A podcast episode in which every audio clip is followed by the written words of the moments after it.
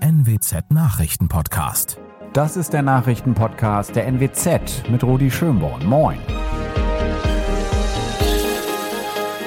Unsere regionalen Nachrichten heute. 23 Kilometer Irrfahrt auf der A29. Weiter Probleme mit der MS Wangerooge und VfB Oldenburg gewinnt gegen die zweite vom HSV.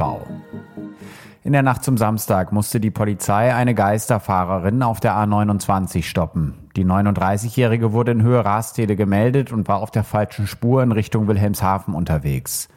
Auf Warnungen und die versuchte Kontaktaufnahme der Polizei hatte sie nicht reagiert und musste deswegen ausgebremst werden. Das gelang der Polizei allerdings erst nach circa 23 Kilometern, die die Frau entgegen der Fahrtrichtung fuhr. Die Autobahn wurde zum Teil voll gesperrt, verletzt wurde niemand und gegen die Fahrerin ist ein Verfahren eingeleitet worden. Die Schifffahrt- und Inselbahn Wangerooge muss ihren Sonderfahrplan verlängern. Er gilt jetzt bis zum 24. Mai. Heißt, es gelten weiter die geänderten Abfahrtszeiten. Außerdem wird das Schiff Jens Albrecht III weiter eingesetzt.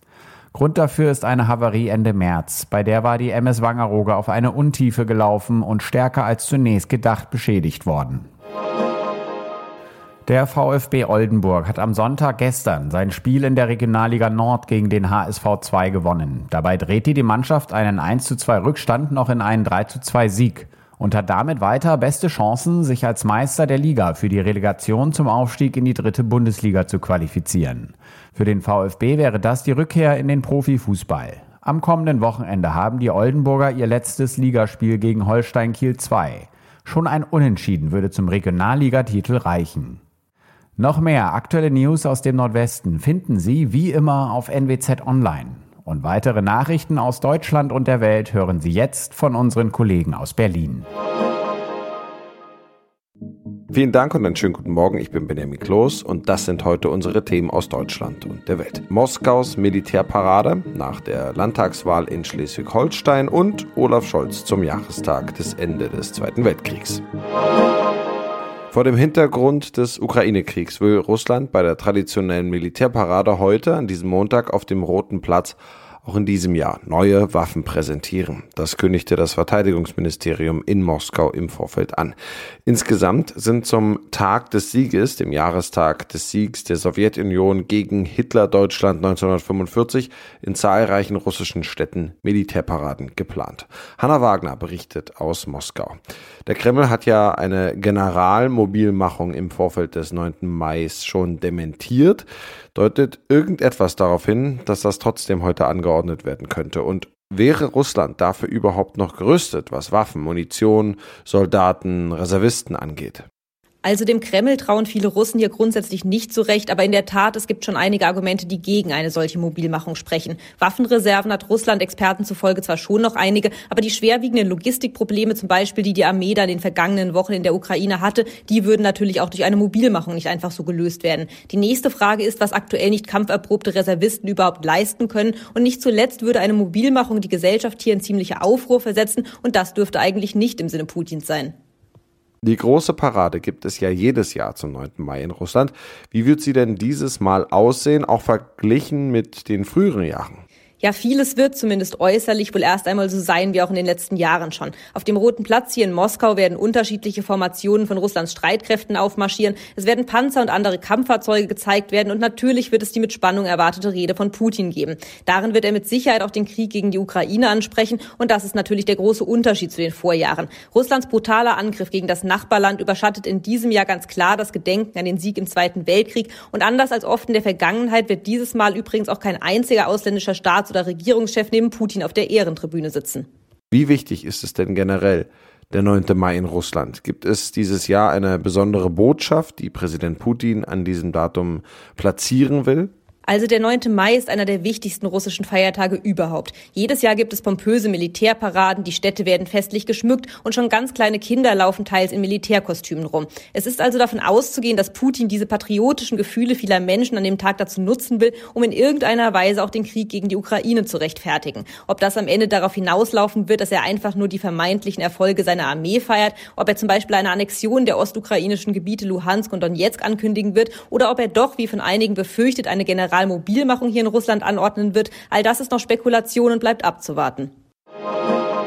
Nach der Landtagswahl in Schleswig-Holstein kommen die Führungsgremien der Bundesparteien an diesem Montag in Berlin zusammen, um Schlüsse für die nächste Abstimmung am kommenden Sonntag in Nordrhein-Westfalen zu ziehen. Im Norden hat die CDU mit Ministerpräsident Daniel Günther einen fulminanten Wahlsieg errungen. Er tritt am Mittag zusammen mit Partei- und Fraktionschef Friedrich Merz vor die Presse. Die SPD-Spitze um Parteichef Lars Klingbeil bereitet das Kieler Fiasko zusammen mit dem Spitzenkandidaten Thomas Losse Müller auf.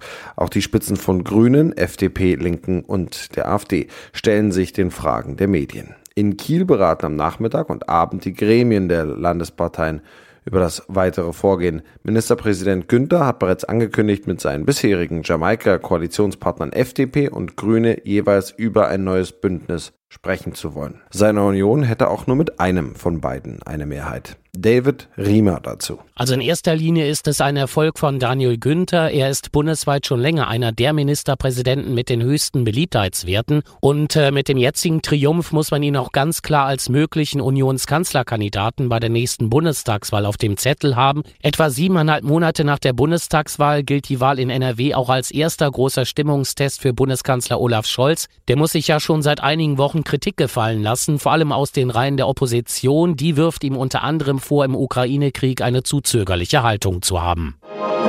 Bundeskanzler Olaf Scholz hat die historische Verantwortung Deutschlands zur Unterstützung der Ukraine gegen den Angriffskrieg Russlands hervorgehoben. Aus der katastrophalen Geschichte unseres Landes zwischen 1933 und 1945 haben wir eine zentrale Lehre gezogen, sagte Scholz in einer Ansprache zum 77. Jahrestag des Endes des Zweiten Weltkriegs. Thomas Thonfeld berichtet aus Berlin. Der Kanzler hat gesagt, die Lehre aus dem Zweiten Weltkrieg laute nie wieder Krieg, nie wieder Völkermord, nie wieder Gewaltherrschaft. Wie hat der Kanzler das aktuell in Bezug auf die Ukraine eingeordnet? Weil Krieg, Völkermord und Gewaltherrschaft verhindert werden müssen, steht Deutschland an der Seite der Ukraine, betonte Scholz, damit diese Gewalt beendet wird. Und er zeigte sich überzeugt, Putin wird diesen Krieg nicht gewinnen. Freiheit und Sicherheit werden siegen sowie Freiheit und Sicherheit vor 77 Jahren über Unfreiheit, Gewalt und Diktatur triumphiert haben.